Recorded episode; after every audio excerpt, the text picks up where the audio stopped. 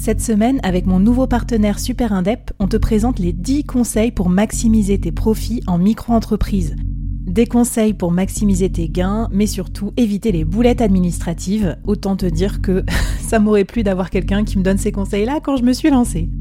Je te mets le lien vers ces 10 conseils pépites et un petit cadeau qu'on te réserve avec Super Indep en description de cet épisode.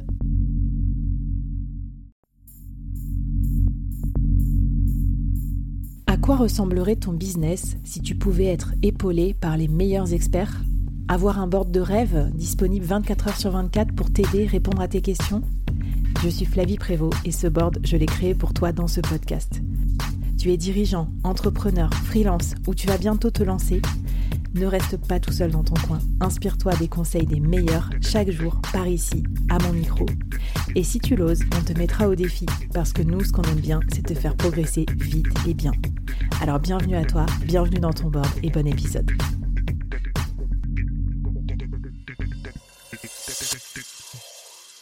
Alors, tu nous disais de savoir un peu qu'est-ce qui se passe dans la tête des gens quand ils arrivent sur notre site internet. Alors, ça me semble vachement ambitieux quand même, parce que euh, déjà, moi, je me dis, mais, mais je me suis jamais posé cette question. Alors, comment on fait pour, euh, pour savoir ça, en fait, pour comprendre leur psychologie?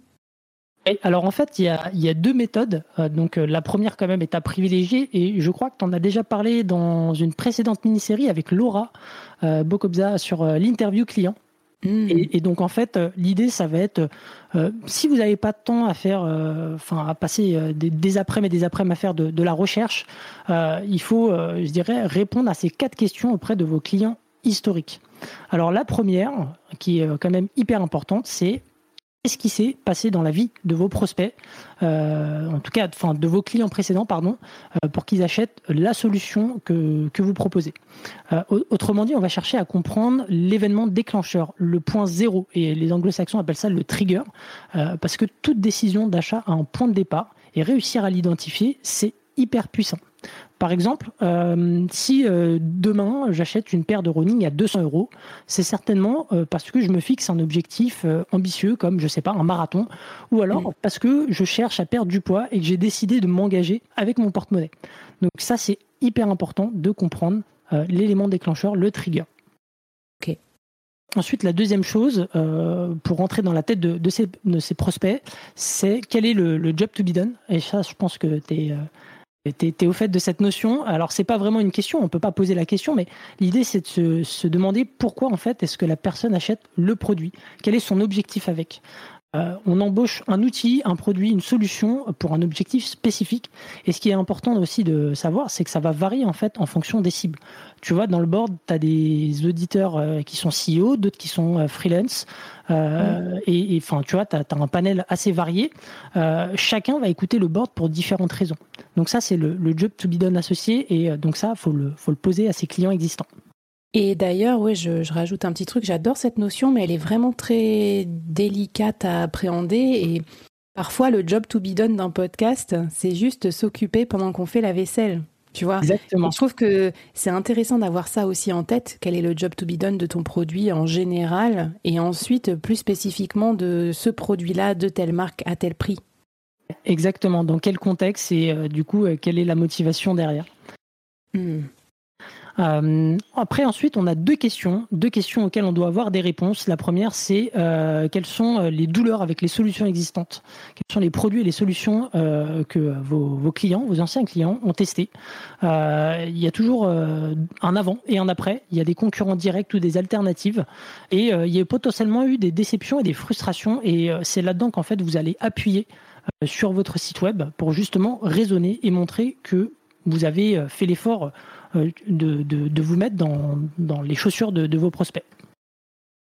Trop bien, oui, parce qu'en fait, c'est en parlant de ces problèmes-là qu'on va qu'on va trouver un point commun avec notre avec notre prospect. Quoi. Il va dire ah ça y est, ouais, elle, m'a bien compris, il m'a bien compris. Exactement, c'est là où en fait on va créer un rapport. Euh, et donc on arrive à la dernière question, c'est d'essayer de comprendre les motivations profondes. C'est là en fait qu'il faut sortir, euh, je dirais, la, carte empathie. Euh, donc euh, ils vont pas vous le dire directement, il va falloir creuser. Euh, mm. Et je rappelle qu'on achète avec les émotions et qu'on justifie ensuite par la logique. Si je reprends euh, donc l'exemple de, ma paire de running, euh, c'est peut-être quelqu'un, euh, j'en sais rien, ça c'est à creuser, c'est peut-être un, type de personne qui a du mal, j'en sais rien, à se mettre en couple justement à cause de son apparence par rapport à un manque de confiance en soi et qu'il a décidé en fait d'acheter cette paire de running bah, pour, bah, pour perdre du poids, pour, pour être plus confiant face au sexe opposé. Et donc voilà, il faut réussir à comprendre ses motivations profondes et pour ça il faut discuter avec eux. Donc pour résumer, on a le trigger, on a le job to be done, on a euh, les douleurs avec les solutions existantes et les motivations profondes.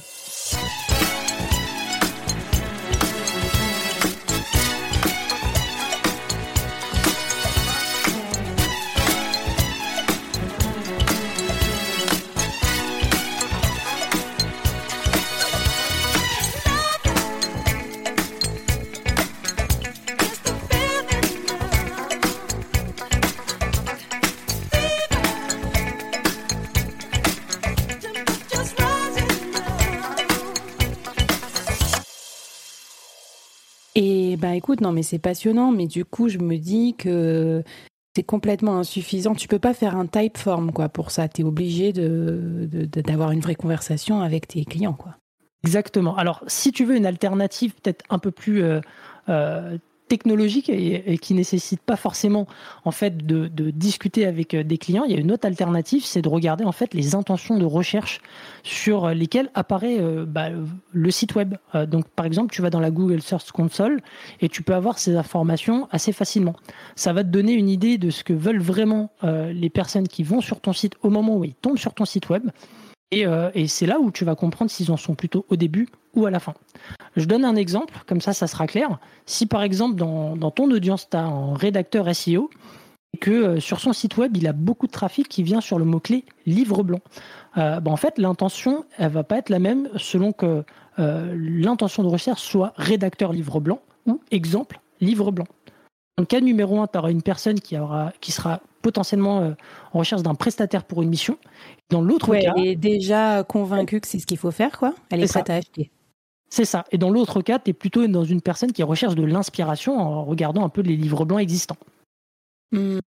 Ok. Et qui donc potentiellement est moins, moins mûr sur le sur l'achat d'une prestation de freelance pour rédiger un livre blanc. Exactement. Par contre, ça peut te donner une superbe euh, opportunité de faire un lead magnet. C'est-à-dire que si tu as beaucoup de gens qui recherchent euh, des inspirations là-dessus euh, et que tu vois que tu as beaucoup de trafic, bah là, tu peux proposer un lead magnet et derrière rediriger vers ton site web. Non mais c'est génial et à chaque fois c'est la frustration que j'ai quand je vous écoute parce que quand même je fais l'interview jusqu'au bout parce qu'on enregistre pour le board mais j'ai envie de m'arrêter, d'arrêter et de, prendre des notes et euh, de faire les, les, exercices moi aussi. Parce que je me dis, je suis nulle à ça. Tu vois, j'ai fait beaucoup d'interviews, j'ai pris beaucoup de café et tout, mais j'ai pas encore construit ni un site internet, ni un livre blanc, etc., qui correspond à ces problèmes-là, à ces, à ces ambitions, à ces motivations-là. Donc euh, voilà, ça me, donne, ça me donne trop envie de bosser. Alors qu'est-ce que tu veux nous faire faire justement comme exercice pour cet épisode, euh, Eric?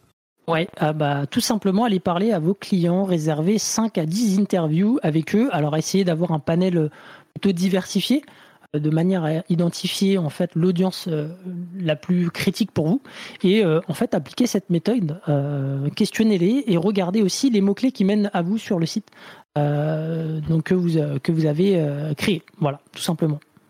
Super, moi je vais aller voir ça. Et puis je vous redis aussi qu'on a créé un Discord euh, sur lequel vous pouvez venir bah, rencontrer vos potes euh, solopreneurs, entrepreneurs euh, early, nous poser vos questions et puis pourquoi pas faire aussi vos interviews. Moi je l'utilise souvent comme ça. Quand j'ai des choses à bêta tester, je vous mets toujours à contribution, que ce soit un nouveau format de podcast ou, ou autre. Donc bah, soyez les bienvenus. Et puis on va rentrer maintenant dans le vif du sujet, non Eric? Comme on comprend un peu mieux la psychologie. Euh, on va regarder comment on va rédiger son site internet et c'est l'épisode 3, on va parler de framework, de recettes pour bien rédiger son site internet.